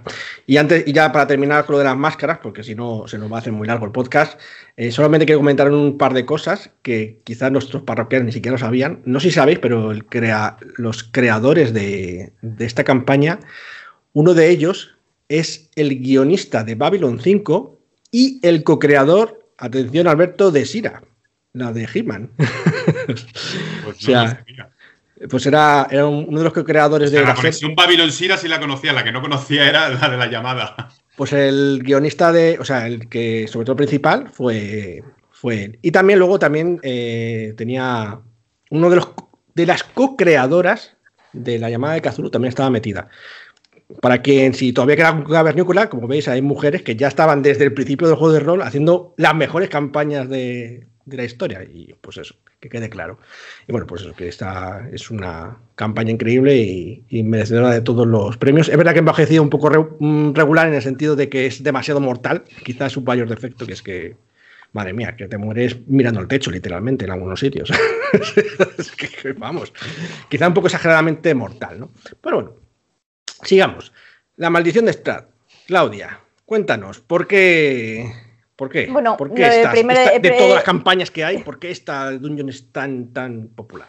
Eh, bueno, de, de primera decir que al principio no era la más popular, hay otra que mencionaremos más adelante que era la que tenía la más fama, lo que pasa que la de Strat ha ido cogiendo fuerza con el tiempo, de hecho ha tenido una reedición que digamos que la han remozado un poquito para completarla y redondearla. Eh, eh, yo creo que tiene, tiene una cosa que es un poco de medio de terror y de que la ambientación es Dungeons and Dragons, pero no es Dungeons and Dragons completamente. Y luego también tiene una cosa que es cuestión de rejugabilidad. Es decir, al principio del- de la partida el director de juego va a hacer algo, que no voy a contar con él, qué es, y en función de ese algo va a generar una serie de elementos aleatorios que con, con- teniendo el mismo libro y la misma base, la aventura te puede salir diferente, te va a salir diferente. Y entonces mm, puedes jugarla varias veces y aunque algunas cosas van a ser comunes porque ciertos PNJ siempre están en el mismo sitio, hay otras cosas que no lo son. Y, y eso da un poco de, de- de- da bastante juego. Luego también está el hecho de que es bastante sandbox y que tienes, mm, bueno, es tienes un valle con, eh, para jugar y el moverte por ese valle va a ser un poco como los personajes quieran, que parece que, que también a la gente le gusta bastante.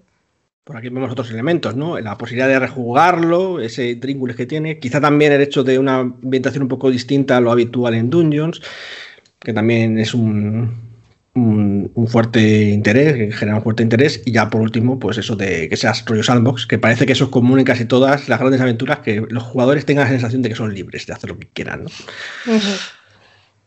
Luego tenemos otra que se llama, eh, muy, muy conocida últimamente también, has tenido hasta un videojuego recientemente, que es El Forjador de Reinos en castellano o Kingmaker, que de Pathfinder. Esta ha tenido, también va a tener una nueva edición. ¿Y por qué fue tan famosa? Bueno, pues, ¿quién no quiere hacerse un reino? no? Pues el juego tiene tal cantidad de...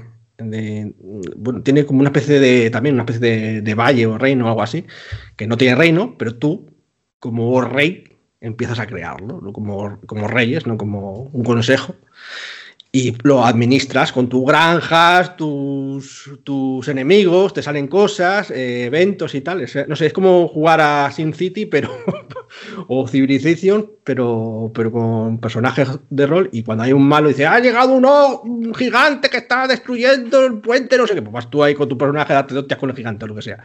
Entonces es como muy es como una mezcla entre administrativo y sandbox, ¿no? Porque puedes hacerlo como quieras y pues eh, dependiendo de cómo vayas pues gastando los recursos, pues vas a tener un mejor reino un reino de mierda, ¿no? Entonces, yo creo que ahí ha tenido su punto de, en fin, la idea de administrar un reino también está claro que eso gusta, solamente, aunque sea viendo los videojuegos, que hay mucha gente que le gusta ese tipo de, juegos, ¿no? de, administrativos y demás, y, mezclarlo luego con, lo que es el juego de rol. Y bueno, en ese aspecto pues también ha tenido bastante, bastante éxito. Eh, no sé si a alguien de estas cosas le gusta un poco, pero bueno, al menos éxito lo tiene. No sé, Sergio está ahí mirando. No, porque me está resultando curioso porque no paro de imaginarme un juego de ordenador y no acabo de encajar como, y por ejemplo, estaba pensando cuál es el final de esto. Pues ¿Hay un final en ese módulo? Hay, un final, claro, hay un final. ¿Viene el dragón y arrasa el reino? ¿Cómo es esto? A lo mejor viene un dragón o algo así y tienes que defenderlo, es tu última defensa, ¿no? En plan, has conseguido, digamos, que tu reino prospere, ¿no? Que sea próspero. Hombre, no, está puesto tan así como un videojuego como te lo estoy presentando, ¿no? Pero, pero sí, la idea es esa. De todos, de todos modos, quizás sea un poco parecido también a Ars Magica, ¿no? Que no deja de ser también un poco administrar tu alianza. Pues en este caso hablamos de administrar un reino entero y tiene ya todos los elementos del reino y digamos la, línea temporal en la que suceden cosas a partir de cierto momento. Pues eh, en este momento hay una plaga, en este momento hay no sé qué. Bueno, pues eso es como estar viviendo en el reino realmente, ¿no? Entonces, pues eso a la gente pues la ha molado, la ha molado y ha tenido su, éxito. Bueno, eso por otro lado. Tenemos también los, piratas, los, perdón, los piratas de Drinax de para Traveler. José, cuéntanos.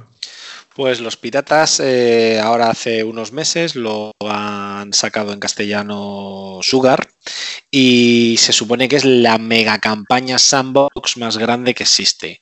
Eh, ¿Por qué es atractiva? Pues eh, por el, yo creo que por el planteamiento. Se supone que a los personajes el rey o el, gobernante de Drynax les concede una patente de corso porque quiere recuperar poder. Entonces le dice, ala, tenéis una patente de corso, podéis piratear y robar todo lo que pase por aquí, por mi reino, y quiero volver a ser eh, fuerte, joven y tener otra vez el reino super guay.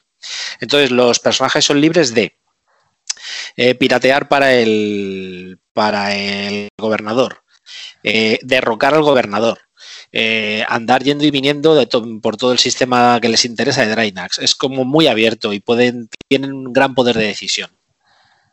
Sí, eh, de hecho, yo creo que ahí las claves ha dicho es en plan. Yo vería dos cosas. Primero de sandbox, pero en este caso hablamos del sandbox más grande de todos. O sea, no hay nada más. Son dos, dos, libracos, por lo que han sacado en el, con los que el mecenado, estamos esperando que nos lo manden. Eran dos pedazos de libros. Sí, sí. Y además, yo creo que también algo que, no sé, en imaginario siempre estaba la idea de ser el típico los típicos el grupo de, del equipo A, por decir una manera, o de, de, solitarios que van haciendo un poco lo que les da la gana, ¿no? Entonces tú puedes irte a un planeta o a otro, eh, eh, resolver los problemas que hay allí, un poco a tu bola, ¿no? En tu nave. Resolverlos o generarlos, porque como tienes la patente y te respalda el gobernador, tú haces y deshaces. Puede ser, o ahora que estoy viendo la serie de mm, Cobra Kai, o puede ser el de Cobra Kai o el del Miyagi-Do. A los que lo estén viendo ah. me entenderán. Vale, bueno, en ese caso, pues eso, Pirata de Reinas es más grande, también muy sandbox y eso de ir, ser pirata por, por medio de la galaxia está chulo. Bueno, luego tenemos Crónicas de Transilvania. Yo no sé si alguien de aquí, no sé si Miguel, ¿tú sabes alguna, algo de las Crónicas de Transilvania que sabe que te gusta un poco más vampiro? O... Pero muy por encima, pues es como una crónica súper conocida de vampiro, pero para vampiro de edad oscura que venía dividida en cuatro libros, me parece, o sea, era bastante grande. El Hijo del Dragón, Malos Presagios, El Ascenso del Dragón. Y no recuerdo si. Pues ya te digo, es que me pillas un poco ahí de, memorieta. Pero vamos. Pero, pero, el punto aquí es que es verdad que empiezas en Vampiro de Oscura. Claro, para la gente. No, no termina de oscura.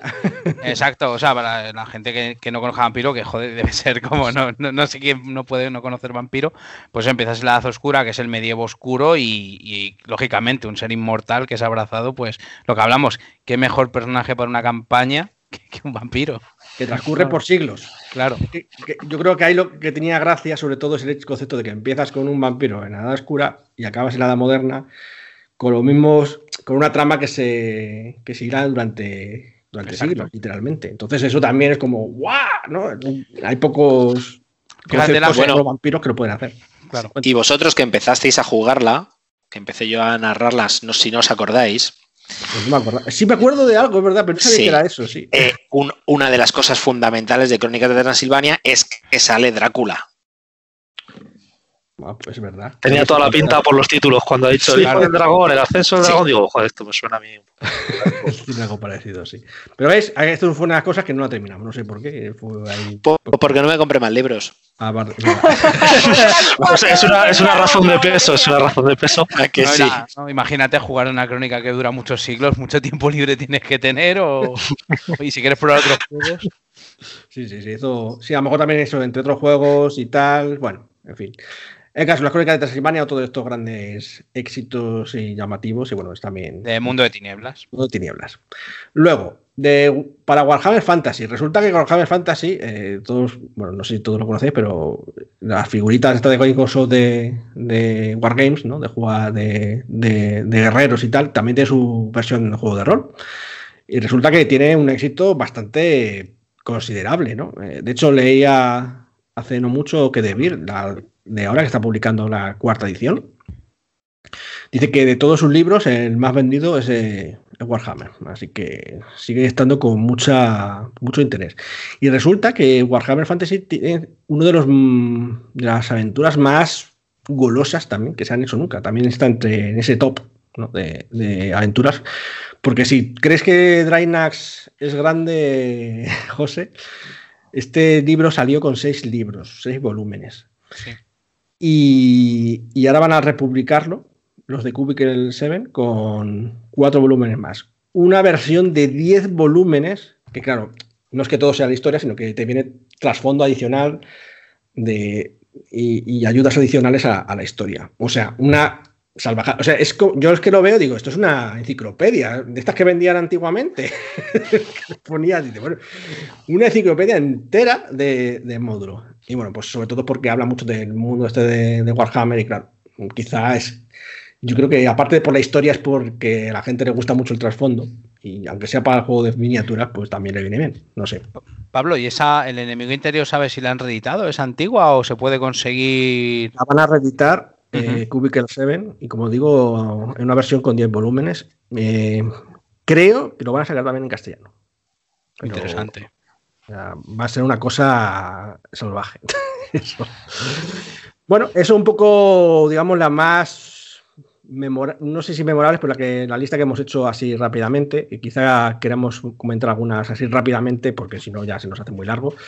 Eh, el horror en Orient Express, Claudia, que estabas comentándonos un poquito antes. Sí, que es eh, otra de la llamada, que lo que decíamos antes, que es justo lo contrario de- de las máscaras, que es completamente lineal, porque tienes que seguir como sigue el tren, y si te bajas del tren se te acabó la aventura, básicamente. Y bueno, no, no voy a contar mucho porque es que se te, se te acaba, con siempre las máscaras destripas todo, si no. Pero vamos, es es interesante porque, como dices, todas las del Chulu están muy trabajadas en lo que es la ambientación, las pistas, etcétera, etcétera. Voy a apuntar aquí una cosa con los, horror- los horrores de El horror en Orient Express. Chicos, no intentéis jugar la campaña entera en una noche. No, vale.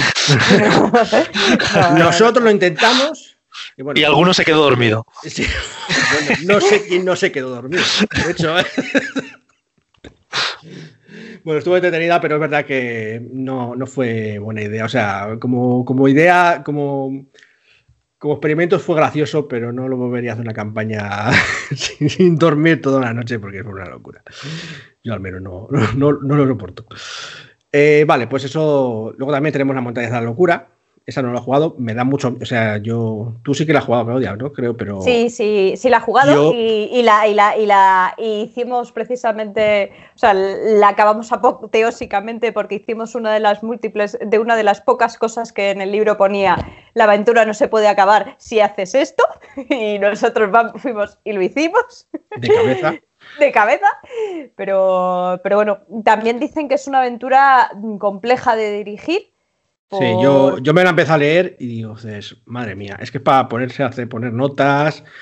Buf. Estas Sí, por, que por- todavía no- pues eso, es que, es que por el tema de la cantidad de documentación, etcétera, etcétera. Eh, pero a mí también me resulta, a mí las de, en general las de Chulu me resultan interesantes por eso, porque están muy curradas y, y entonces el- la experiencia para el jugador me parece que siempre es bastante buena. Bueno, eh, Montaña de Locura, también uno de los interesantes, pero digo, complicada de jugar y larguita. Crónicas Giovanni, de vampiro. No la conozco mucho, no sé si tú. No, de oídas un poco, yo no la he jugado. Crónicas Giovanni, veis un poco junto con Crónicas Transilvanas, que hemos comentado antes, pues otra mega saga de, de vampiro centrada en el clan Giovanni, que yo creo que está muy pensada para la gente que le gusta películas tipo El Padrino. Este, este clan es eh, un clan vampírico que solo le importa la muerte, el dinero y el poder, con lo cual, o sea, que, supongo que, que muy interesante también si te gustan. Este rollo, ¿no? Así de mafiosos y cosas así. Sí, imagino que sí, bueno, mezclado con el mundo vampírico, este puede figurar. pues la leche. Bueno, luego tenemos también como uno de los más populares y conocidos, Ciudad de las Mentiras. Es curioso que nuestro máster de Leyendas sin Canillo no se lo conozca, ¿verdad, Sergio? Efectivamente, es, es muy antiguo y cuando he llegado aquí y lo he visto he dicho, "Oye, ¿qué es esto? Bueno, pues es también una ciudad eh, de, bueno, de Rokugan muy chunga, en plan muy corrupta, ¿no? La típica con muchos chanchullos y demás. Sí. Y bueno, pues esta recrea- recreación eh, pues lo deja bastante eh, chulo, ¿no? Eh, todo esto, al menos la gente lo dice, no, no lo he jugado, la tengo por ahí. Pero bueno, está interesante. No sé si algún día la reeditarán, estaría bien para esta Pero nunca la llegaron a reeditar, ¿no? Fue, fue para la primera edición y Que yo sepa, no se. Ah, desde luego castellano no. Quizá en el futuro la reediten para esta última edición, no lo sé. Ya veremos, también depende de cómo les vaya. Mm. Luego, tenemos también de Savage World, eh, un par que no conozco muchos. El sistema mm, a la gente le gusta mucho porque bueno, es como muy dinámico y demás. y, eh, hay dos que se llama Sundered Skies y 50 brazas. Sí, yo de 50 brazas que leí por encima, un día buscando de piratas, es una ambientación, fíjate, es una, una- una campaña sandbox eh, de piratas con fantasía, o sea, y por lo visto está muy bien escrita para poder, jugada, para poder ser jugada muy fácilmente, lo que hablamos antes, de jugada por partes, o todo o nada. Y a la gente que le guste Piratas del Caribe y este rollo, un, un séptimo mar, quizá con Sí. mucha más fantasía, hablan maravillas de, de 50 ¿no? brazas. Mm. No, está bien, como apunte. Además, se puede usar incluso con otros juegos Tema o pi- como ideas y tal. ¿no? Te- Tema piratas, que siempre es un algo interesante. Luego tenemos eh, una aventura. Yo no sé si vosotros, yo no la he jugado, eh, pero no sé si alguno de vosotros, no sé si tú, Alberto, porque tú jugaste alguna vez antes al Duños que, que con, que con nosotros. Eh, la tumba de los horrores. Ese, No, yo la conozco de, de la fama, pero no la he jugado nunca. bueno, se conoce porque tiene muy mala leche, dicen, esa, esa aventura, ¿no? Es en plan. No se puede ser más cabrón que quien lo hizo. El, eh, eh, si no me acuerdo mal, es la que dicen que la- lo que se jugaba, se jugaba en las, en las competiciones a ver quién llegaba más lejos, no a ver quién la terminaba, ¿no? Exacto. La aventura competitiva de Dungeon. De, de- de hecho, voy a, tirar de memoria, para lo que soy yo Dungeons, no, es, no hizo ese módulo, esa aventura Gary Gigax en la tumba de los horrores, y luego hicieron un regreso a la tumba de los horrores. Sí, Sí. O sea, como, como que debe ser tan brutal que dijeron esto hay que darle continuidad. Sí, luego, luego creo que la de la quinta se llama Tumba de la Aniquilación, que creo también que conecta con, con todo esto. ¿no? Y bueno, pues es.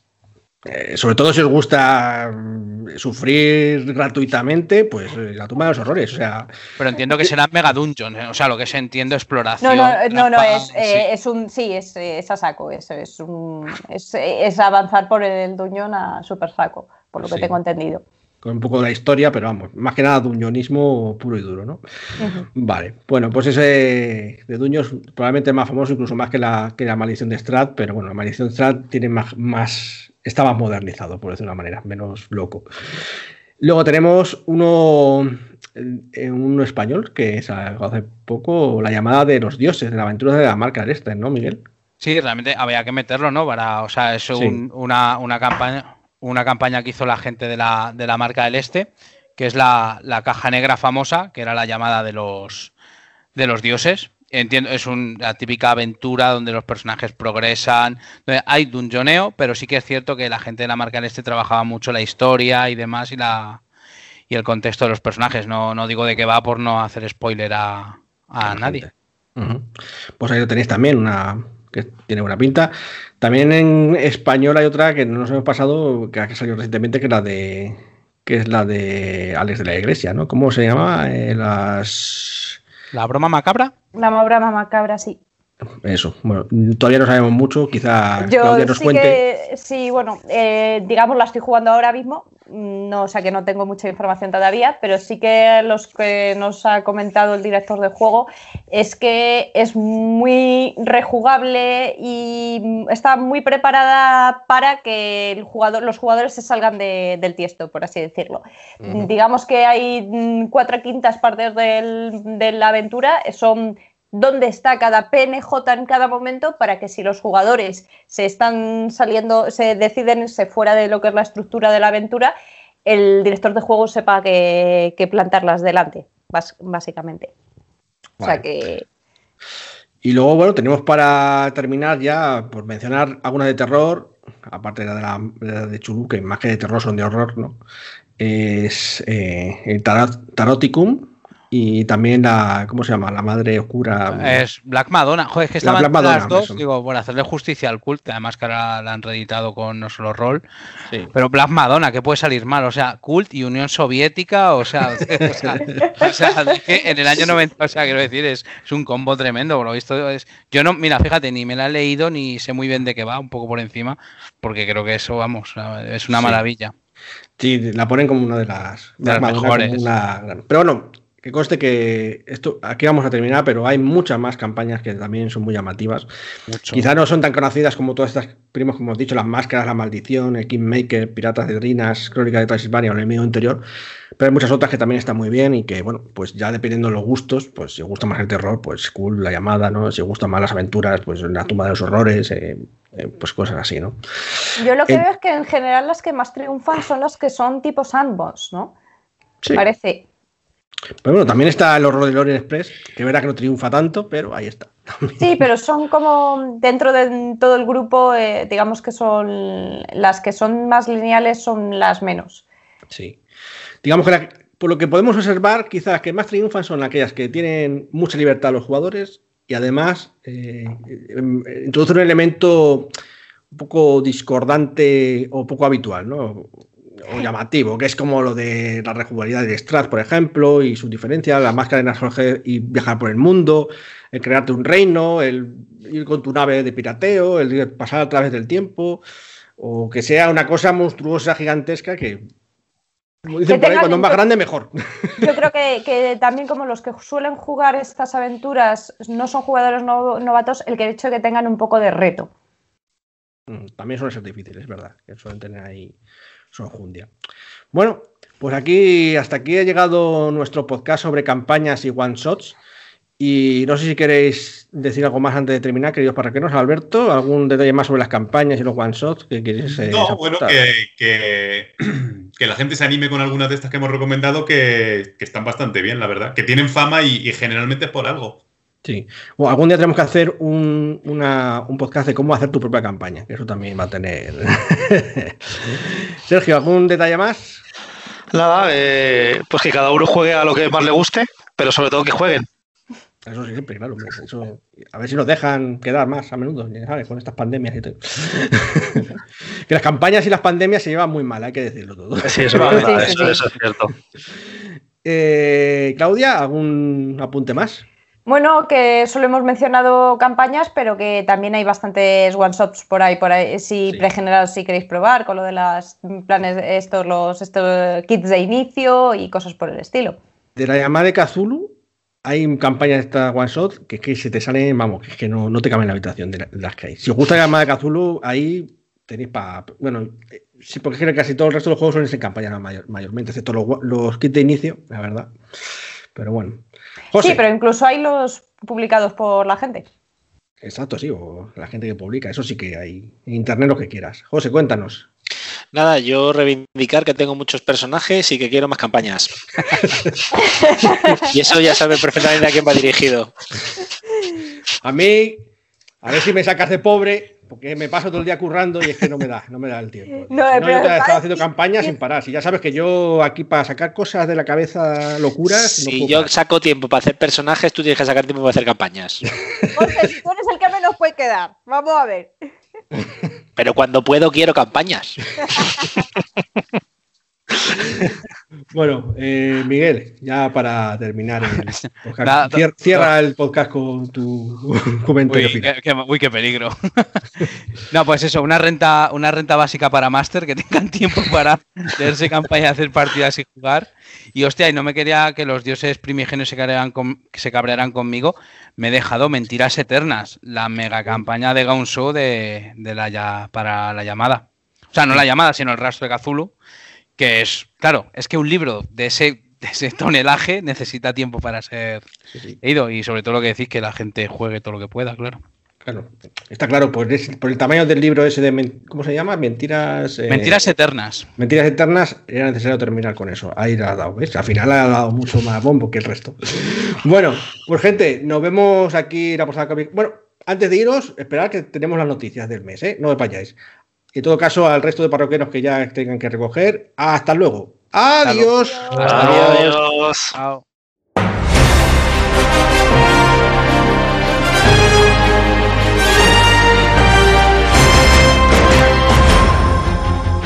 Pues y ahora volvemos después de este emocionante debate tertulia que hemos tenido sobre los one shot y las campañas. Vamos a ver si hay material suficiente para poder jugar muchas, muchas campañas y muchos, muchos one shots. Sí. Yo creo que sí, ¿eh? este mes no podemos quejarnos, la verdad. Parece que vamos cuesta abajo y sin frenos. La verdad es que el segundo trimestre viene, empezamos cargadito. Mira que hemos ido suave, se va animando, pero este mes viene muy bien también. Y tiene pinta de que el resto del trimestre va a ser muy parecido. La verdad es que las editoriales se están animando. Yo no sé si es que el mercado está más a tope o están llegando por fin los títulos que estaban atascados, pero la lista es muy interesante. Bueno, es que hay también, por lo que he escuchado, sobre todo de algunas empresas como De y tal, que dice que tenemos atasco en las imprentas, mucha cola, por, ya sabes, todos los cierres y demás, y que bueno, ya van saliendo, pero aún así les está costando, les está costando. Nos alegramos, la verdad. Bueno, pues empezamos como siempre por orden alfabético. Vamos a ir deprisa porque tenemos tela, a ver si nos podemos parar en alguna cosa más interesante. Y empezamos eh, con nuestra, la primera editorial, que es una editorial chiquitita. Hablamos de ella hace unos meses, que es All the Little Lights, que hacen lo que llaman ellos eh, juegos de rol emocional. Entonces, en esta ocasión, después de presentarnos el 7 días de travesía y el New Life, nos han traído ellas, que es un pequeño juego para jugar con narrador o sin narrador, dos, tres personas. Una cosita muy sencillita de estas que están haciendo ellos, como muy, muy bonito, y lo he dicho, muy emocional. Esto para gente sensible como Sergio. Eso es. La verdad que sí. bueno, ¿qué más tenemos? Luego seguimos ya con otra editorial de más de peso, por la DD de Beer, que nos traen esta, este mes tres cositas, por lo menos que yo tenga apuntado. Nos traen para el anillo único el compendio del aventurero, Sí, de la primera edición, recordad, porque la segunda hasta el año que viene nada. Eso es. Eh, para, para Starfinder nos traen El alcance del imperio, que es la primera parte de la saga de Contra el trono de los eones. Sí, sí. Que lo van a sacar a final de mes. Como apunte decir que esta eh, campaña son de, se compone de tres libros, en lugar de los seis habituales que suele mm, ponernos Python para Pathfinder y Starfinder. Al parecer, según dicen, eh, la gente, bueno, les ha comentado que a veces las campañas tan largas no terminan de poder ejecutarlas por su enorme extensión y bueno, a este caso va a ser un poquito más corto. Sí, yo lo he pensado cuando lo voy viendo, siempre digo, bueno, pues al final prefiero casi esperarme a que salgan los seis libros que andar comprándome uno cada dos meses que vayan sacando, porque claro, yo creo que la aventura se enfría un poco. Hombre, yo creo que da tiempo a jugarlo, pero eh, no sé, tampoco tarda mucho sacarlos. Pero aún así, si no, el problema es que incluso cuando ya los tienes todos es que tardan muchos en, hacerla, porque, bueno, si juegas muy de Pascuas a Ramos, pues supongo que habrá algunas personas que dicen, jo, es que me gustaría terminarla y no dejarla media, así pues dices, pues un poco más corta. Hmm. Muy bien. Y luego también han sacado eh, una cosa muy interesante que es la guía del mundo de Pathfinder, segunda, en Early Access en el drive-thru. Eso es, podéis descargarla pagando tus religiosos 10 euros, eh, esta guía completa en castellano, que puede tener algunos errores, pero bueno, si los encontráis, eh, primero ayudáis a que la versión eh, física salga sin errores y además os la van a, os van a volver a enviar o vais a poder volver a descargar la versión ya corregida tantas veces como queráis en PDF. Una pregunta, ¿y luego tienes descuento en la versión física? No, esto no es como otras editoriales que te regalan el PDF con la compra del físico. La verdad es que estaría bien, pero todavía hay algunos que se lo toman un poco regular lo de los PDFs. También a lo mejor costa en cuestión de contratos con los editoriales eh, americanas. No sabemos exactamente hasta qué punto les permiten eh, bueno, pues publicar el PDF y el libro todo junto. Ahora sí, tampoco es mucho dinero, son 10 euros, ¿vale? Cuando lleguemos a la editorial que, de la que hablas, la mencionamos porque al César lo que es del César. Luego tenemos la editorial Edge que nos trae algo que la verdad es que me ha dejado un poco descolocado, que es eh, en este segundo trimestre van a traer la caja de inicio del juego de rol de historias del Brooklyn. Es decir, me vas a sacar una caja de inicio después de haberme sacado ya el básico. No sé si es que han tenido... Raro. En serio, pues a mí me parece súper raro como marketing, no sé. Pues lo hacen con muchos, ¿eh? La llamada de Cthulhu lo sacaron después también. Eh, eh, sí, pero la llamada de Chulu es algo tan vasto que puedes sacarlo cuando quieras, pero yo que sé, algo parecido a esto. O el Alien, que también está previsto una caja de inicio. O yo que sé, no sé, me, me ha parecido raro el un juego de que de entrada no se conoce en el mercado, sacas primero el básico y luego en la caja, no sé, a mí me parece, porque estoy acostumbrado a lo que han hecho o lo cubierta con el Cyberpunk, que me ha gustado mucho la idea, que es que sacas una, historia que luego puedes continuar con el libro básico y entonces yo me esperaba algo parecido, así que no sé, que saquen la caja de inicio después del básico me pareció raro. Pero oye, si tú lo dices... no, sé, no, sé, si, es moneda, ¿no? Por ejemplo, el caso de Debir, y que ya hablaremos en el mes que viene o el siguiente, van a sacar la caja de inicio de Starfinder, que y ya Starfinder lleva un par de añitos aquí en castellano, así que bueno. Fíjate, en este caso van a tardar aún más en sacar esa caja de inicio. Cierto, eso es cierto. Bueno, luego a mediados de mes ha salido el Trueno del Rey de la Tormenta. Es uno de esos libros que no voy a jugar nunca porque mi narrador nunca nos lo quiere hacer. Y a principio de mes han salido La Broma Macabra, que por lo visto ha tenido gran éxito de ventas, de una partida para la llamada de Chulo de los años 20, mm, creada por Alex de la Iglesia, ha tenido muchísima demanda y en muchas de las tiendas online que miramos nosotros han vendido todo el stock que tenía en muy pocos días. Nos alegramos por el por Alex de la Iglesia, por la partida y por la propia editorial. Bueno, a ver qué tal está. Dice la gente que está bien, ya veremos. Sí. Y se comenta, se rumoreaba que a finales de mes iba a salir la caída de Delta Green, pero me parece que va para mayo o al final no. No lo sé, yo creo que Estando en esta semana, que ya estamos grabando esto casi a final de la semana y aún así no está anunciado del todo que vaya a llegar, no sé yo, ¿eh? Y bueno, también incluso estaba por ahí la New Armies. Nah, yo creo que hasta el mes que viene no. Pero bueno, pues puede que sí. Esto el pobre Miguel le va a dar un chungo. Yo quiero que cuando salga la caída del Green, Miguel nos, que Miguel sé que se lo va a coger, nos, nos cuente de qué va y nos lo cuente bien. Bueno, además en la versión esta de los años 60 y tal, curioso al menos. Luego tenemos la editorial Epicismo. También hablamos hace unos cuatro meses de ellos. Es la editorial de Ojo Oscuro, juego este de rol alemán que yo no conocía de nada. ¿Y Fading Sans? Eso es, y Fading Sans. Y han sacado Torg, que es un juego también súper clásico, por lo que yo he visto, pero que yo no lo conocía. Y han sacado varias cosas. Han sacado Torg, el básico, el día 1, que se llama así la serie de partidas, y Misiones de Delfos, que lo mismo, son todo partidas en, la realidad que te cuenta este juego. Este juego trata un poquito, para los que no lo sepan, es eh, unos conquistadores que vinieron de, otros, de otras realidades y entraron aquí en la Tierra para robar la energía. Y entonces todas esas partidas están ambientadas en las, en las invasiones de estos altos señores. Vaya, interesante. de hecho, ha sido, un, gran lanzamiento este mes, de hecho, porque ha salido en muchos sitios. Sí, sí, sí, ya te digo, y además ha salido el manual, se han lanzado a lo, salvaje el manual y dos suplementos para que vaya bien cargadito. A ver qué tal les va. El juego preferido de Alberto, de la editorial Irukoa, que es el Super High School, donde puedes llevar superhéroes adolescentes. Que es lo que les gusta realmente, ¿no? Pues dice que no, pero en el fondo es lo que le gusta. Sí. Irukoa últimamente está sacando muchas cosas para iniciarse el rol. Por lo visto, este juego también es para lo mismo. Es para los más jóvenes de la casa y para personas que deseen introducirse al rol. Yo creo que deberíamos tener, o no sé si lo hemos tenido alguno, porque ya se me pierde con los podcasts, algún podcast sobre juegos ideales para introducirse al rol. Mm, bueno, hemos hecho algunos sobre. Hemos hablado de algo, ¿no? Sí, pero podríamos hacer uno en concreto sobre los propios juegos. Sí. Porque a mí me parece, por ejemplo, la llamada un juego ideal para iniciarse, aunque lo veas como más adulto, pero bueno. Bueno, si para iniciar adultos está bien. Sí, Aunque bueno, ha sacado hace poco un chulú para jóvenes también, ¿no? ¿Cómo se llamaba? Sí, el no sé Chulú. Lo sacaron el mes pasado, si no recuerdo mal. Vale. Luego, eh, nuestros amigos de la marca del Este han sacado otro de sus módulos de, de Dungeon Classic. De, se titula Las cuevas del clan atronador. Mm. Con esa portada clásica. y todo. Sí, son estos pequeños facsimiles que la verdad es que los sacan y vuelan. Sí, bueno, tampoco a lo mejor hacen mucha tirada, ¿no? Pero bueno, no lo hacen mucha tirada, sacan- ellos mismos lo dicen. Sí, sí, lo que sacan lo venden. Sí, la verdad que sí. Bueno, y llegamos a esa editorial no solo rol que estamos acostumbrados a que podemos comprar el PDF y luego nos rebajan el precio físico, que la verdad es que yo lo veo un gran acierto.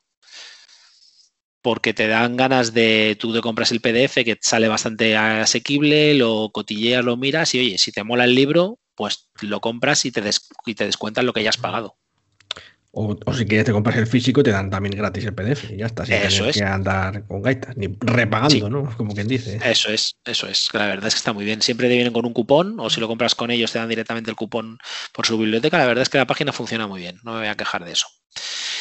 Y este mes, eh, no solo Roll saca eh, una cosa que se esperaba bastante, que era el Imago Europe, volumen 1, que es el, este suplemento tan, tan ya que le han dado tanto bombo de Aquelarre, en el que Aquelarre por fin eh, pasa las fronteras de los, de los Pirineos y se extiende por Europa. Ya no solamente puede jugar en España, sino también en todas las guerras de los 100 años y un montón de, de cositas que te dan sobre Inglaterra y Francia, me parece que es este. Se internacionaliza. Eso es, sí. Luego han sacado eh, también para Aquelarre el Villa y Corte, es un mecenazgo que ha empezado que Villa y Corte antes era un suplemento sobre el siglo de oro. Podías jugar a Aquelarre en el siglo de oro. Pues ahora directamente lo han convertido en un manual básico y acaban de sacar el mecenazgo hasta final del próximo mes, hasta final de mayo.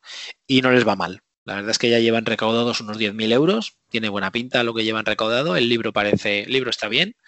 Y, y los, las recompensas, bueno, pues normalitas, unos mapas, unas cosas normales. Pero vamos, el libro es tochísimo. Bueno, aquí en el Aquelarre en España funciona. Es el Sí. libro más A mí de- particularmente- de España.